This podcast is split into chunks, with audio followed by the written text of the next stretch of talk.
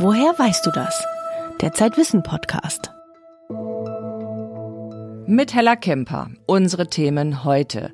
Ein klarer Fall von Gesetzesverstoß, wenn Tatortermittler kriminell werden. Zu wenige Messstationen. Jetzt messen Bürger selber, wie viel Feinstaub in der Luft ist. Daumen hoch, Daumen runter. Das Erfolgsgeheimnis von Influencerinnen auf YouTube. Sonntagabend, 20.15 Uhr, Tatortzeit. Ein Mörder, ein Toter, ein Kommissar. Dieser geht auf Tätersuche und die liegt bei vielen Krimis zwischen Fakt und Fiktion. Vermeintliche Nebensächlichkeiten wie das Aussehen einer Leiche oder der Todeszeitpunkt werden falsch dargestellt, zugunsten der Spannung. Manche TV-Ermittler verstoßen gegen das Gesetz oder überschreiten die Grenze ihrer Kompetenz. So wie der Rechtsmediziner Professor Dr. Dr. Karl Friedrich Börne, gespielt von Jan-Josef Liefers. Was macht das mit den Zuschauern? Sie hören jetzt eine Szene aus dem Münsteraner Tatort mit Kommissar Frank Thiel und dem Rechtsmediziner Börne, der sich gern mal am Ort des Verbrechens als Detektiv aufspielt. Finden Sie den Fehler. Zeitwissenautorin Stefanie Alvarez wird Ihnen dabei helfen. Das ist interessant. Wir haben oben nämlich auch Säure gefunden. Dann hat man ihn ja vielleicht sogar von dort oben noch runtergeworfen. Das werde ich mir mal anschauen. Äh, Moment mal. Ist hier immer noch ein Tatort und kein Spielplatz für unterforderte Mittelstandsakademiker. Ein Rechtsmediziner hat mit der Spurensuche normalerweise nichts zu tun. Das ist Aufgabe der Kriminalpolizei. Das wird im Münsteraner Tatort auch immer wieder aufgegriffen. Wenn Sie noch irgendetwas Rechtsmedizinisches zu sagen haben, dann bitte, ja, jetzt. Ansonsten auf Wiedersehen. Da ist die Tür. Ja, bitte. Da hat der Maurer für Sie das Loch gelassen. Die Figur des Rechtsmediziners, der mehrere Rollen einnimmt, ist nicht ungewöhnlich für Krimis. Aus Rationalitätsgründen werden manchmal Personen dann eben halt eingespart, wie der Rechtsmediziner, der dann auch gleichzeitig Spurensucher und Auswerter ist, also gleichzeitig dann noch der Wissenschaftler in der Kriminaltechnik ist. Die werden zu einer Person zusammengezogen, was nicht real ist. Sagt Axel Petermann. Seit mehr als 15 Jahren berät er Drehbuchautoren von Kriminalfilmen. Vor seiner Pensionierung hat er bei der Kriminalpolizei als Profiler gearbeitet. Natürlich ist ein Krimi nicht die Realität. Aber manche Ungenauigkeiten sind unnötig, meint Petermann. Zum Beispiel, wenn eine Leiche untersucht wird. Zum Beispiel ist er erst wenige Stunden tot und dann müsste die Leichenstarre noch voll ausgeprägt sein. Und der Leichnam wird untersucht und der ist sehr, sehr beweglich, was zum Beispiel nicht geht. Die Extremitäten sind eigentlich steif. Dann gibt es viele Fehler, was die Temperaturbestimmung zur Einschätzung der Todeszeit betrifft. Häufig wird so getan, als könne der Todeszeitpunkt exakt bestimmt werden. In Wirklichkeit lässt sich der Zeitpunkt in den meisten Fällen nur auf plus minus zwei bis vier Stunden genau angeben. Ein Drehbuchautor ist ja kein Polizist. Der hat ja letztendlich keine Ausbildung gemacht. Der hat in der Regel nie an einem Tatort gestanden. Aber er beschreibt doch sehr häufig recht monströse Geschichten, die sich da ereignet haben. Und das ist etwas, was ich immer bemängle. Die denken, sie könnten die Wahrheit so wiedergeben, wie sie tatsächlich ist und sind dann häufig sehr erstaunt, dass es eben halt anders ist.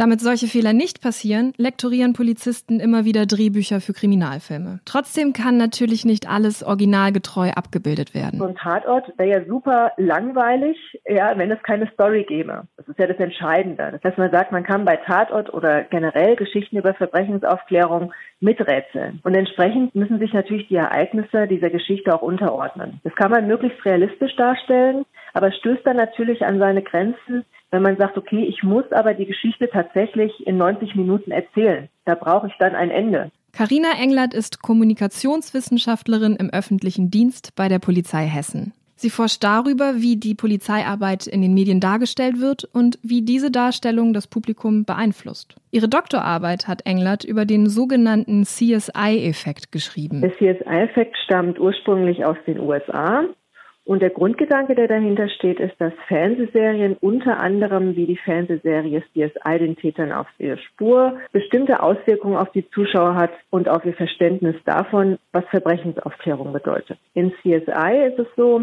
dass häufig DNA-Analyse als Aufklärungsmittel genutzt wird und grundsätzlich naturwissenschaftliche Methoden. Damit hat sich dann gezeigt, dass viele vor Fernseher sitzende diese Idee aufgreifen und sagen, okay, Verbrechensaufklärung, dazu gehört für mich ganz entscheidend eine naturwissenschaftliche Methode, die den Täter überführen kann. In den USA hat das sogar Auswirkungen vor Gericht. Dort entscheidet nämlich eine Geschworenenjury aus zufällig ausgewählten US-Amerikanern, ob die angeklagte Person schuldig ist oder nicht. Manchmal wollen die Jurymitglieder keine Entscheidung fällen, weil sie meinen, dass das ohne naturwissenschaftliche Beweise nicht geht. Der CSI-Effekt ist schuld, glauben die Forscher.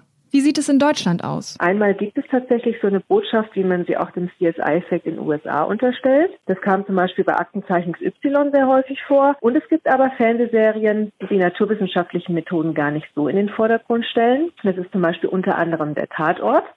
Hier ist es so, dass natürlich der Ermittler eine ganz entscheidende Rolle spielt, denn da zeigt sich, dass der ja überhaupt erstmal die Ergebnisse kombinieren muss. Und diese zwei unterschiedlichen Pole gibt es von Botschaften, von Darstellungen über Verbrechensaufklärung, wie das funktionieren kann. Und zwischen diesen beiden Polen muss dann jeder, der vom Fernseher sitzt oder der vielleicht auch einen Beitrag liest oder einen Podcast hört, sich überlegen, wem glaube ich denn mehr? Dem Ermittler oder der Wissenschaft? In Deutschland äußert sich der CSI-Effekt anders als in den USA. Hierzulande hat sich durch Krimis das öffentliche Bild der Polizisten verändert. Sie sind nicht mehr die klassische Respektsperson mit großer sozialer Distanz, sondern Kumpeltypen. Besonders heikel ist es, wenn echte Polizisten nebenberuflich zu Serienhelden werden. So wie in der Doku-Soap Toto und Harry, die zwei vom Polizeirevier. Bei Toto und Harry hat man das damals sehr deutlich gesehen. Da war es tatsächlich so, dass auch Personen aus dem Alltag dann auf diejenigen zugekommen sind und denen auf die Schulter geklopft haben, wenn ein Verkehrsunfall sich ereignet hat, dass jemand bei der Polizei anruft und sagt, ja, ich möchte aber jetzt hier nicht den Herr Müller oder die Frau Meier, sondern ich will, dass Toto und Harry bei uns vorbeikommen und den Verkehrsunfall aufnehmen. Das macht es natürlich auf der einen Seite schwierig und auf der anderen Seite sind es natürlich Geschichten, die unter anderem sich äh, deshalb so ereignen, weil man natürlich bestimmte Fernsehsendungen gesehen hat. Filmemacher tragen Mitverantwortung dafür, wie das Publikum das Rechtssystem wahrnimmt. Wie gehen die Köpfe hinter dem Tatort damit um? Man muss so einen Kompromiss finden zwischen allem. Es muss spannend unterhalten sein und gleichzeitig faktisch richtig. Und auch die Polizeiarbeit in möglicherweise so, wie soll ich sagen, fair, fair wiedergeben. Also zum Beispiel uniformierte Polizisten nicht zu Flatterband-Hochhebern degradieren. Sascha Arango ist Drehbuchautor. Im Augenblick arbeitet er am dritten Teil des Kieler Tatorts um den stillen Gast. Der Anfang spielt in der Sicherungsverwahrung. In der ich mich wenig, Gott sei Dank, nicht auskenne, habe ich kürzlich mit einer Psychologin gesprochen, die dort arbeitet, um sie zu fragen. Ich schildere ihr das Opening, die Szene, ich schildere ihr, was passiert. Ist das erstmal ganz allgemein richtig oder falsch? Ist das realistisch? Und dann äh, hat sie an einer Stelle so, aha, mhm, das fand sie nicht so gut. Also, also, ja, das ist, so kann man sich das vorstellen. Und das ist für mich ganz wichtig. Also ich muss in diesem vorstellbaren Bereich sein, wenn Leute, die etwas, die wirklich daran arbeiten, sagen, ja, das ist ganz normal. Wenn die Psychologin sagt, nein, das ist falsch, wird der Text geändert. Auch wenn es nur eine Kleinigkeit ist. Oder etwas, das wirklich nur Experten wissen können. Du willst so ein Bild vermitteln dem Zuschauer, dass er auch was lernt. Der soll ja nicht eine Märchenwelt mitkriegen, der soll ja was von der Wirklichkeit mitkriegen. Und all diese kleinen Details sind durch Recherche, ähm, kann man die finden. Du musst wie ein Trüffelschwein losgehen in den Wald und nach den schönen kleinen Wahrheiten suchen. Ihm sei wichtig, individuelle Porträts zu zeichnen. Und er versuche nicht den Eindruck zu erwecken, dass die Geschichte streng faktisch sei. Ich finde auch altbekannte Ermittlungsmuster nicht mehr nötig. Das wissen wir bereits. Es kann, gibt viele filmische Mittel, sowas in den Hintergrund zu stellen. Besprechungen müssen nicht in Büros sein, wo man sagt, bitte setzen Sie sich hin und machen Sie bitte die Tür zu. Der Zuschauer ist bereits informiert. Man kann elliptisch arbeiten, man kann überspringen, man kann überschneiden, man kann doch, sollte auch Zuschauerwissen voraussetzen. Ein Beitrag und zahlreiche Beweise von Stefanie Alvarez.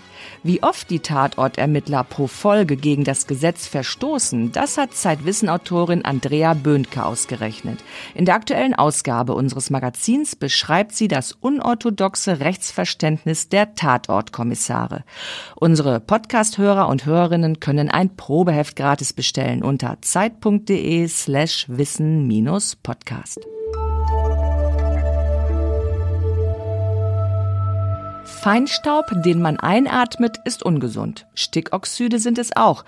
Deshalb hat die EU Grenzwerte verabschiedet. Und weil diese in vielen Städten überschritten werden, gibt es Fahrverbote für ältere Dieselautos. Und in Stuttgart darf man bei Feinstaubalarm keinen Kamin betreiben.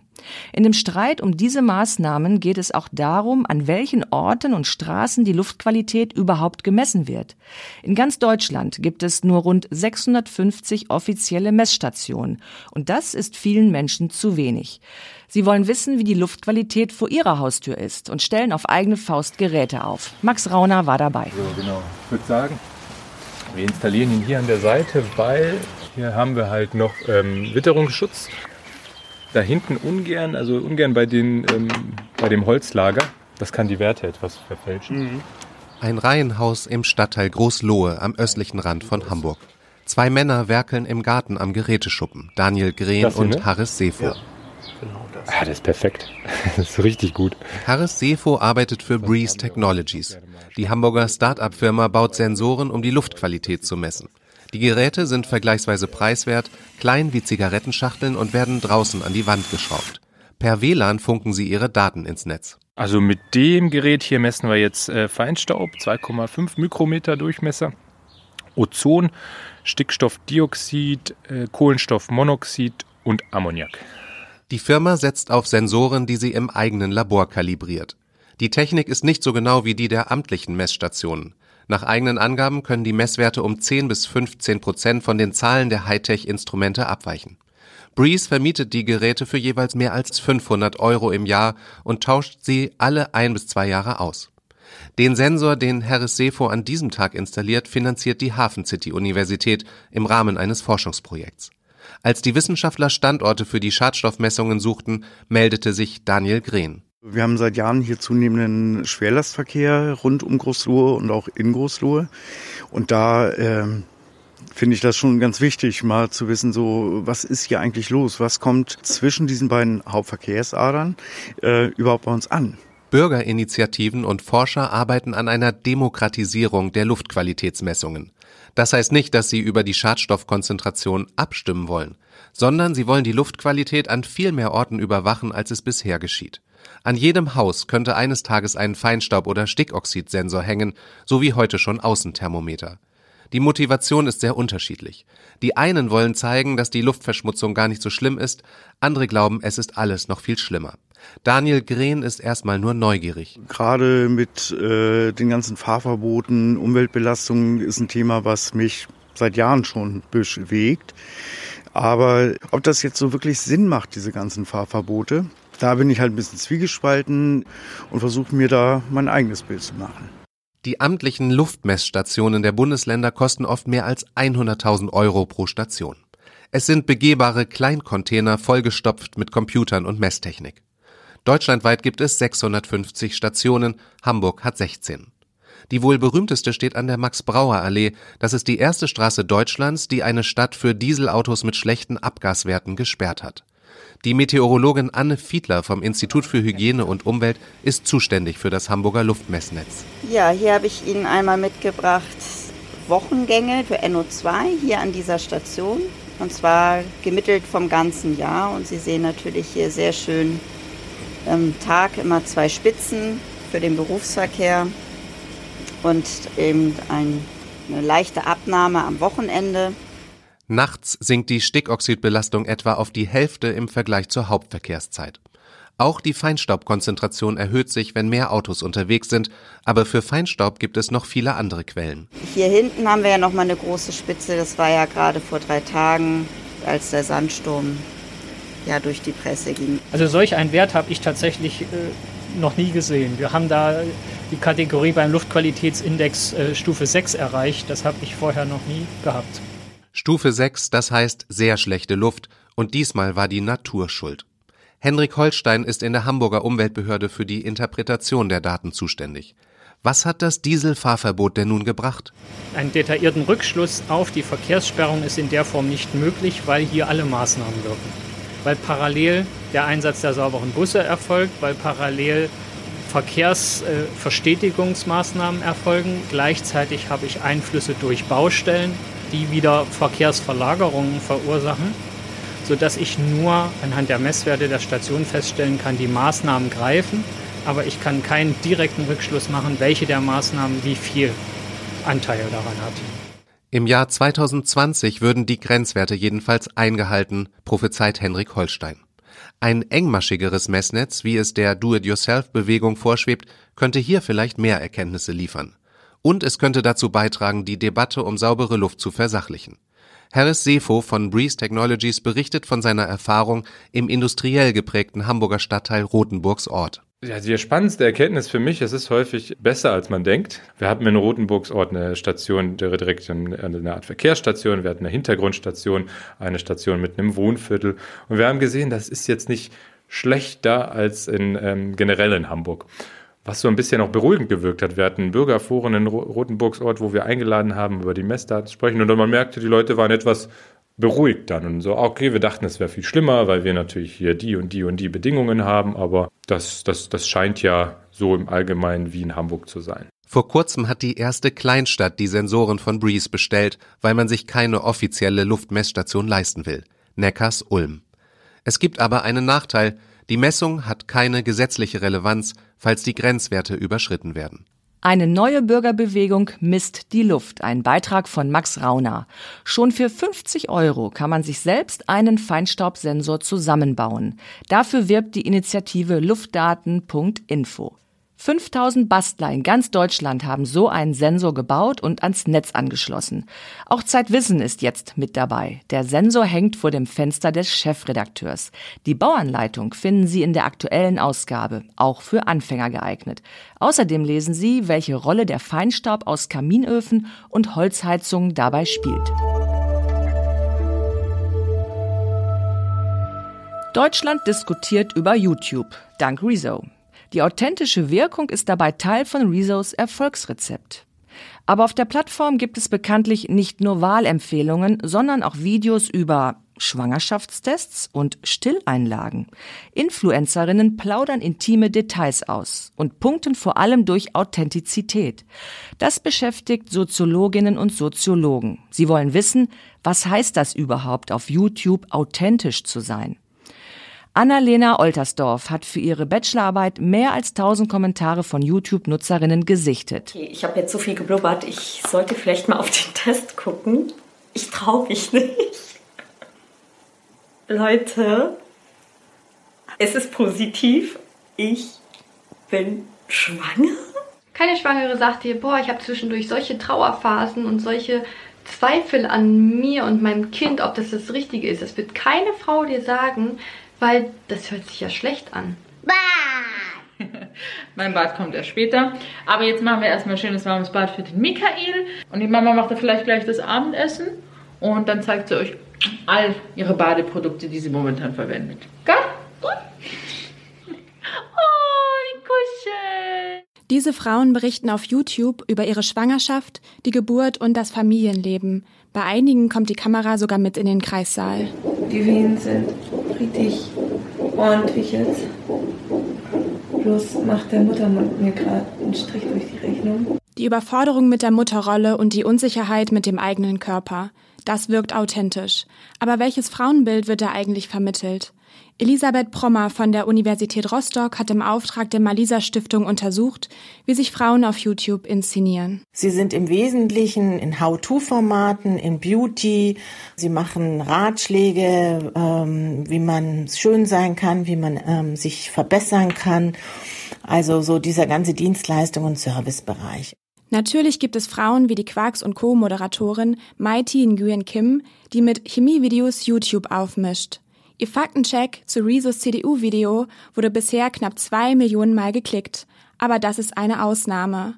In der Tendenz inszenieren sich Frauen und Männer auf YouTube unterschiedlich. YouTuberinnen sagen, es ist ihr privates Hobby, ihre Passion. Männer sind professionell unterwegs, sagen, sie machen das als Beruf. Frauen zeigen sich in privaten Räumen, Männer sind draußen. Frauen sprechen Gefühle an, Männer eben weniger. Und wenn ich das alles so zusammenfasse, dann habe ich ein sehr traditionelles, fast 50er Jahre Frauenbild, wie sie sich selber inszenieren, was sie uns zeigen. Ist die Mehrzahl der YouTuberinnen einfach nur naiv?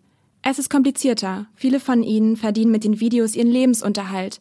Die Hersteller von Windeln, Proteinshakes oder Spielzeug zahlen für Produktplatzierungen. Also wenn ich als YouTuberin erfolgreich, also wenn ich damit Geld verdienen will und wenn ich mich irgendwie refinanzieren will, dann brauche ich Werbepartner, Sponsoring und das Interessante ist, dass Frauen diese nur im Bereich von Beauty und Schönheit bekommen zu scheinen. Außerdem müssen die Videos den Vorstellungen des Publikums entsprechen, denn weniger Klicks bedeuten weniger Geld. Zwar postet nur ein Bruchteil tatsächlich einen Kommentar, aber die, die sich dann äußern, ähm, die bestrafen sehr schnell, wenn eben YouTuberinnen sich aus ihrem aus dem vermeintlich sicheren Bereich von Beauty und How-to und ähm, Kochen, Schönheit, Beziehungspflege, Familie rausbewegen. Deutschlands erfolgreichste YouTuberin Bianca Klaassen, bekannt als Bibis Beauty Palace, wurde mit Schminkvideos berühmt. Wer in der oberen YouTube-Liga spielen will, muss offenbar dem traditionellen Frauenbild entsprechen. Und das ist der schönste Ring auf der ganzen Welt. Das sagt wahrscheinlich jedes Mädchen, was äh, einen äh, Verlobungsring bekommen hat. Aber für mich hat der Julian einfach den perfekten Ring. Die Zuschauerinnen und Zuschauer fordern noch mehr. Sie wollen private Einblicke in das Leben der YouTuberinnen. Das zeigen die Kommentare unter den Videos. Finde es super, dass man nicht in den Wehen sieht, schreibt eine Nutzerin. Solche Einblicke lassen die Videos authentisch wirken. Jemand kommentiert, total authentisch, nicht wie andere, die so tun, als wäre alles perfekt und sich nicht trauen, den After Baby Body zu zeigen.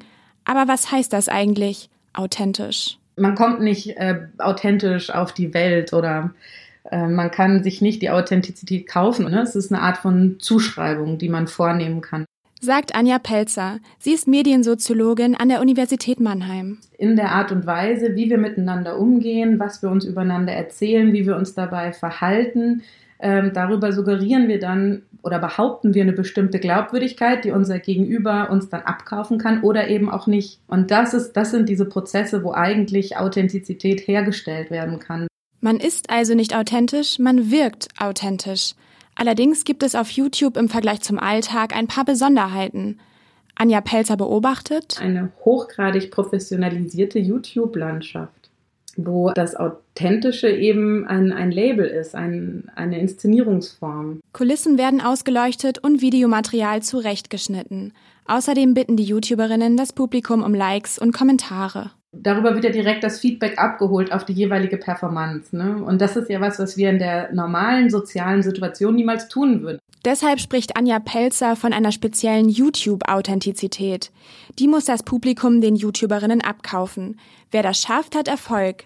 Sind die Zuschauer unzufrieden, kann man einpacken. Das Publikum fungiert auf YouTube wie ein Aufsichtsrat im Unternehmen, nur dass man diesen Aufsichtsrat niemals entlassen kann. Soziologinnen erforschen die Selbstdarstellung auf YouTube. Ein Beitrag von Anna-Lena Oltersdorf. Wenn Sie das nächste Mal über YouTuberinnen lästern, denken Sie daran, auch Sie beeinflussen, was auf YouTube gezeigt wird. Um die Rolle der Frau geht es auch im aktuellen Zeitwissen Magazin. Katrin Zeug berichtet über ein weibliches Organ, das erst 30 Jahre nach der Mondlandung in seiner ganzen Größe entdeckt wurde.